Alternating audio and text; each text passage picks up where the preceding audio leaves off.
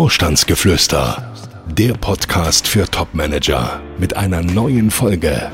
Wenn einem etwas keine Freude macht, wird man es dabei sicherlich auch nicht schaffen, auf Dauer Spitzenleistung zu bringen. Auf der anderen Seite, nur weil einem etwas Freude macht, heißt es noch lange nicht, dass man damit auch Karriere machen kann. Er ist Coach, erfolgreicher Autor und seit mehr als 20 Jahren berät er Topmanager. Jetzt gibt Dr. Detambell im Gespräch mit Konstantin Müller Einblick in Themen und Trends auf Führungsebene. Sie hören Vorstandsgeflüster. Herzlich willkommen zu unserer neuen Podcast-Folge. Und heute geht's um Karriere. Na, also wenn du das so sagst, da würde ich doch mal widersprechen. Denn ich meine, in den letzten 21 Folgen ging es auch schon um Karriere. Das Thema. Ich formuliere es mal etwas konkreter. Heute geht es um die Frage, wie man Karriere macht. Und es geht um die Frage, ob man eigentlich Karriere machen muss. Muss man? Ja, aber das muss ich erklären. Na gut, dann lass uns doch vielleicht mal direkt mit der ersten Frage anfangen. Wie macht man Karriere? Die Frage ist, wenn man ehrlich ist, recht lapidar zu beantworten. Man muss nicht nur richtig gut sein in dem, was man macht, sondern man muss auch im richtigen Moment an der richtigen Stelle sein. Das heißt, man sollte das machen, was einem richtig viel Spaß macht. Ja, aber das allein reicht nicht. Also nehmen wir mal mich als Beispiel. Ich spiele in meiner Freizeit sehr gerne Klavier und auch Kirchenorgel. Macht mir viel Freude. Nun bin ich allerdings kein Spitzenpianist und auch kein Spitzenorganist. Also es mangelt vielleicht dann doch noch so an dem richtig großen Talent. Und selbst wenn ich das Talent hätte, wenn man mal überlegt, wie viele Musiker schaffen es wirklich, Spitzengehälter zu verdienen. Klar, es gibt so paar wenige, also Helene Fischer fällt einem da ein, aber so im klassischen Bereich, also da fällt mir im Moment fast niemand mehr ein. Da sieht's wirklich dünn aus. Das heißt, man muss nicht nur etwas gerne tun, sondern sollte auch über Talent verfügen. Ja, und das wird leider oft außer Acht gelassen, wenn man jungen Leuten rät, macht das, was euch Spaß macht. Ja, wunderbar, natürlich sollte man das machen, was einem Spaß macht. Aber man muss schon sehen, erst wenn man Spaß und Können miteinander kombiniert, dann wird ein Schuh draus. Aber selbst dann, wenn man Spaß und Können miteinander kombiniert, heißt das ja auch noch nicht automatisch, dass man auch Karriere macht oder mal viel Geld verdienen wird. Nee, es gibt Branchen, da ist von vornherein klar, dass man eher wenig Geld verdienen wird. Also nehmen wir mal ähm, ja Pflegeberufe, nehmen wir Kultureinrichtungen, nehmen wir die die schlecht bezahlte Dienstleistung, wenig Geld. Auf der anderen Seite Investmentbanking, Pharmaindustrie, Hightech, da richtig viel Geld. Also es hat auch was damit zu tun, wo man sein Geld verdient. Wann entscheidet es sich eigentlich, ob man Karriere macht? Ach Gott, den einzigen Moment, den gibt es sicherlich nicht. Aber es sind viele, viele Einzelentscheidungen und nicht selten auch Zufälle, die dazu führen, ob man Karriere macht oder nicht. Ist dann neben Studium und Ausbildung auch wichtig, ob man ein Praktikum oder eine Auslandserfahrung gemacht hat? Ach Gott, man liest ja immer wieder, dass solche Praktika ein absolutes Muss sind. Und natürlich können Praktika und Auslandsaufenthalte sehr lehr und hilfreich für die weitere Berufswahl und für die persönliche Entwicklung sein. Auf der anderen Seite muss man schon sehen, viele Praktika sind schlichtweg Zeitverschwendung. Man macht sie, weil man sie eben machen muss. Also Praktika, die keinen wirklichen Bezug zur späteren beruflichen Tätigkeit haben, das sind solche, ja, äh, Praktika, äh, die nichts anderes sind als Zeitverschwendung. Wobei, vielleicht muss man das fast ein bisschen korrigieren. Also wenn man in einem Praktikum feststellt, dass das eben nichts für einen ist, dann hat das ja auch was gebracht. Aber so richtig weiter bringt's einen dann doch nicht. Viele Studenten koppeln ja auch ein solches Praktikum mit dem Verfassen einer Bachelor- oder Diplomarbeit. Ja, das ist clever. Also vor allem in den Ingenieurwissenschaften ist das glücklicherweise recht häufig anzutreffen. Das ist nicht nur überaus fruchtbar, sondern am Ende auch wirklich karrierefördernd. Ähnlich kann es sich ja bei Dissertationen verhalten. Also wenn es um sehr praxisorientierte Themen geht, das gibt der Karriere wirklich einen Schub, bevor die Karriere eigentlich schon begonnen hat. Aber all das findet ja nun wirklich sehr früh im Laufe des Berufslebens statt. Mal angenommen, man hat sein Studium, seine Praktika, Auslandsaufenthalte, Diplomarbeit nicht ganz so strategisch geplant. Lässt es sich nicht im späteren Berufsleben wieder einholen oder kompensieren? Naja, um Versäumtes aufzuholen und die eigenen Wettbewerber zu überholen oder auch nur mit ihnen gleichzuziehen, braucht es ja schon überaus günstige Verhältnisse und viel Rückenwind. Krisen Wir haben gerade eine erlebt, Corona nur als Stichwort, die dürfen einem da nicht in die Quere kommen. Und wenn man realistischerweise mal davon ausgeht, dass im Wirtschaftsleben Krisen eher der Normalfall und weniger die Ausnahme sind, dann sollte einem schon klar sein, wie gewagt diese Annahme ist, dass man wirklich das Versäumte einfach wieder aufholen kann. Kann man denn anhand von Lebensläufen erkennen, warum jemand Karriere gemacht hat? Ach, wenn man Lebensläufe von Top-Managern mit denen von nicht ganz so erfolgreichen Managern vergleicht, dann fällt auf, dass sich darin ja in der Regel keine nutzlosen Berufsphasen befinden. Also nutzlos mal in Anführungsstriche gesetzt. Ich meine damit ähm, Phasen, die eher so einen Charakter einer Wartezeit haben, so einen experimentellen Charakter hatten oder Zeiten, in denen die Person wirklich was gemacht hat, was sie fachlich und auch persönlich nicht weitergebracht hat. Keine Frage, auch Karrieren von Top-Leuten sind nicht frei von solchen Sprüngen, von Disruptionen, von Ungereimtheiten. Das sind keineswegs Perlenketten, in denen sich eine schöne, perfekte Perle an die andere reiht. Ganz im Gegenteil. Die meisten Top-Leute haben auch Stationen in ihrem Werdegang, die sich andere Menschen lieber erspart hätten, weil darin potenzielles Scheitern lauerte. Also Phasen der Bewährung, in denen man wirklich zeigen musste, aus welchem Holz man geschnitzt ist. Wie viele Jahre hat man denn eigentlich Zeit, Karriere zu machen? Viel weniger, als man denkt. Also viele glauben ja, wenn das Studium oder die Ausbildung zu Ende äh, wäre, hätte man unendlich viele Jahre, in denen man Karriere aufbauen kann. Das ist nicht so. Nee, wir können ja mal rechnen. Also wenn man mit, sagen wir mal, 25, 26, 27 Jahren mit dem Studium zu Ende ist, naja, wie viele Jahre hat man denn? Bis 50 muss man ja im Grunde Karriere gemacht haben.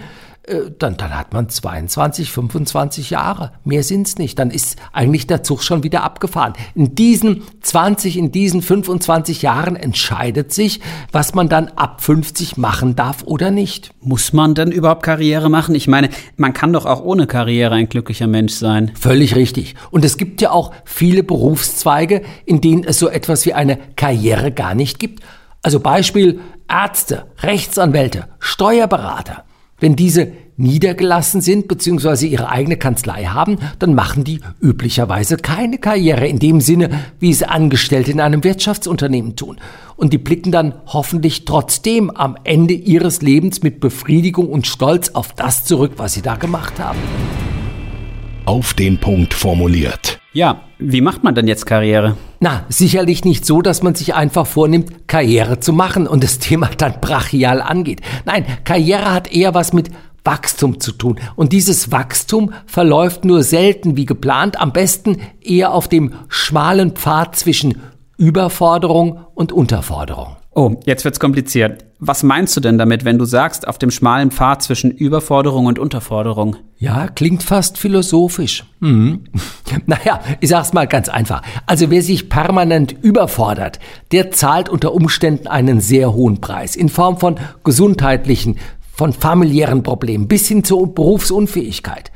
Andersrum, wer sich unterfordert bzw. permanent unterfordert wird, der empfindet möglicherweise eine große Leere durch die damit verbundene Langeweile und bedauert vermutlich irgendwann, dass andere Menschen an ihm vorbeigezogen sind und ihn buchstäblich hinter sich gelassen haben. Das Gefühl, nichts aus sich gemacht zu haben, das ist kein schönes. Und angeblich bereuen ja die meisten Menschen in den letzten Stunden des Lebens nicht das, was sie getan, sondern eben das, was sie nicht getan haben.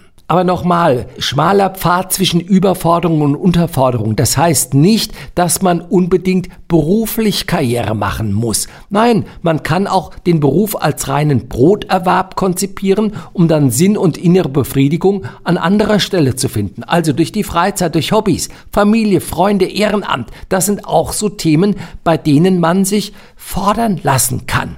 Und denkst du, dass das wirklich auch gelingen kann, das dann so durchzuhalten? Man muss sich zwingen, das durchzuhalten. Man muss sich zwingen, sich immer wieder fordern zu lassen. Denn wenn man die Dinge einfach so schleifen lässt, naja, wir sehen das ja jeden Tag, was dann passiert. Also Beispiel, man sitzt auf seiner Position in einem Unternehmen und lässt den lieben Gott einen guten Mann sein. Und dann auf einmal passiert es, man bekommt einen neuen Vorgesetzten. Und dieser neue Vorgesetzte ist nicht nur deutlich jünger als man selbst, sondern der weiß auch immer alles besser. Prima, wunderbar, denkt man sich. Nee, denkt man sich eben nicht, sondern man denkt sich verdammt nochmal, ich hab's doch nicht nötig, mir von dem da sagen zu lassen, äh, wie die Welt funktioniert. Der Konflikt ist vorprogrammiert. Also es wäre besser gewesen, darauf will ich hinaus, selber an der eigenen Weiterentwicklung zu arbeiten, dann wäre einem das vielleicht so gar nicht passiert. Ein anderer Punkt, der sicherlich auch immer wieder dazu kommt, wenn es keine Weiterentwicklung gibt und man stehen bleibt, dann langweilt man sich. Und Boreout soll ja angeblich viel schlimmer sein als Burnout. Völlig richtig. Man darf die Langeweile nicht unterschätzen. Die kommt, wenn man sich nicht weiterentwickelt. Egal ob früher oder später, irgendwann verliert mit großer Wahrscheinlichkeit jede Aufgabe ihre Anziehungskraft und Faszination. Es kommt Routine auf und mit der Routine geht Langeweile einher. Und dauert die Langeweile eine gewisse Zeit an, kommt eben dazu, dass man die Aufgaben, die man da macht, nur noch mit Widerwillen macht, weil man hat sie tausendmal gemacht. Es, es langweilt einen. Und was passiert, wenn man eine Aufgabe nur noch widerwillig, nur noch beiläufig, nur noch, weil man es halt machen muss, macht? Man macht Fehler. Und Fehler machen führt dazu, dass man sich in einer Abwärtsspirale ähm, bewegt. Denn auf einmal merken die Vorgesetzten, hoppla nochmal, der macht auf einmal Fehler und dann muss man nicht mehr über eine Beförderung nachdenken. Nee, dann muss man eher äh, dafür sorgen, dass man nicht den Job, den man hat, auch noch verliert. Das heißt, du rätst dazu, Karriere zu machen. Zumindest wenn man Karriere so versteht, dass es darum geht, nicht stehen zu bleiben, dann ganz klar ja. Wirklich, man muss sehen, wer stehen bleibt, der wird sich früher oder später langweilen. Und wer bereits mit, ach Gott, mit 45 Jahren anfängt sich zu langweilen, aber noch 20 äh, Berufsjahre vor sich hat oder statistisch gesehen 40 bis 45 Lebensjahre vor sich hat, der ahnt, was das heißt, sich zu langweilen. Ja, das ist ja doch eine sehr philosophische Folge geworden, denn Karriere so zu verstehen, dass es darum geht, sich weiterzuentwickeln und es gar nicht unbedingt mit dem Gehalt zu knüpfen, ist ja schon auch noch mal ein bisschen andere Ansicht. Ja, aber ich glaube die richtige. Also es geht ja nicht nur ums Geld verdienen, es geht um ein sinnvolles Leben. Fragen an Dr. Detambell. Und passend zu unserem heutigen Thema die Frage von Christian, 56 Jahre alt aus Rottweil, der sich überlegt, ein, wie er schreibt, großzügiges Abfindungsangebot anzunehmen und sich dann in den Ruhestand verabschieden möchte. Seine Frage, eine gute Idee oder eher nicht? Naja, zum einen würde ich ähm, Christian raten, sich mal ausrechnen zu lassen, was er denn so finanziell benötigt. Denn wenn man davon ausgeht, 56 Jahre und jetzt wünschen wir Christian mal das Allerbeste, also noch mindestens 40 Lebensjahre, dann wäre er 96. Ja, bei dem Lebensstandard, den man da so hat, dann kann man ganz schnell zusammenrechnen, da kommt man mit paar hunderttausend Euro gar nicht hin. Das geht dann schon in den Millionenbereich die man verbraucht in 40 Jahren. Das ist das eine Thema, das Finanzielle. Das zweite ist die Frage, was macht man mit dieser freien Zeit? Ich habe es immer wieder mit Managern zu tun, die haben solches getan. Die haben eine Abfindung angenommen und sich mit 57, 58 in den Vorruhestand verabschieden lassen die kommen nach ein, zwei Jahren, rufen die bei mir an und sagen, ich würde gerne wieder zurück ins Berufsleben. Nicht, weil sie noch einen Euro brauchen für die Rente, sondern weil sie sagen, mir fällt zu Hause die Decke auf den Kopf. Ich, ich habe jetzt den Garten 15 Mal umgegraben und die Wände sind gestrichen, das Haus ist renoviert. Meine Frau geht mir wahnsinnig auf die Nerven, ab und zu auch der Ehemann, egal, aber da, da muss was Neues her. Und das ist natürlich dann sehr, sehr schwierig, da wirklich was Sinnvolles zu finden. Also kurzum, beides zu überlegen, das Finanzielle und das Zweite, wie fülle ich meine Zeit? Beides würde ich sehr bedenken, bevor ich dann eine Entscheidung treffe. Also genau ausrechnen, was man so selbst benötigt. Und damit sind wir am Ende unserer heutigen Podcast-Folge. In der nächsten Folge geht es darum, wie verhandelbar Arbeitsverträge sind, beziehungsweise inwieweit man Einfluss nehmen kann auf die Vertragsinhalte und damit natürlich auch auf das eigene Gehalt. Ja, und ich will nicht zu viel verraten, wenn ich sage, gar nicht mal so viel kann man da verhandeln. Aber all das in der nächsten Woche. Wir wünschen eine schöne Woche. Eine schöne Woche. Und Sie wissen ja, bleiben Sie reich an Erfolgen. Gibt es Fragen, die Dr. Detambell Ihnen beantworten kann? Schreiben Sie uns. Unsere E-Mail-Adresse podcast.vogel-detambell.de Folgen Sie uns und schalten Sie nächste Woche wieder ein. Vorstandsgeflüster